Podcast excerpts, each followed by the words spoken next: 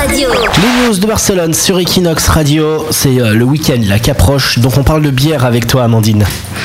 Tout à fait, la bière ne ferait pas grossir et serait même bonne pour le cœur. Selon une étude présentée lors du deuxième congrès de l'obésité à Séville, la consommation modérée de bière pourrait faire partie d'une alimentation saine.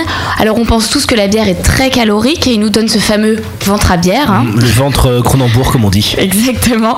Eh bien, les études contredisent cette idée. Les personnes qui boivent de la bière modérément auraient même de meilleures habitudes alimentaires et un taux plus bas de cholestérol. En effet, la bière contient des vitamines et des antioxydants et sa composition riche en ingrédients naturels comme bah, l'eau, le houblon et l'orge aurait des effets protecteurs sur le système cardiovasculaire. Après, ça donne moins faim de manger de la bière que de boire euh, du vin. Si t'es à l'apéritif, que tu bois du vin, tu as faim, ça te creuse le ventre et donc tu grignotes. Et la bière, je trouve que ça Ça- le fait pas. En tout cas chez moi, ouais. Mm. ça te cale.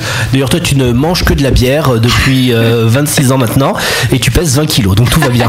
Barcelone, c'est ta ville. Equinox, c'est ta radio.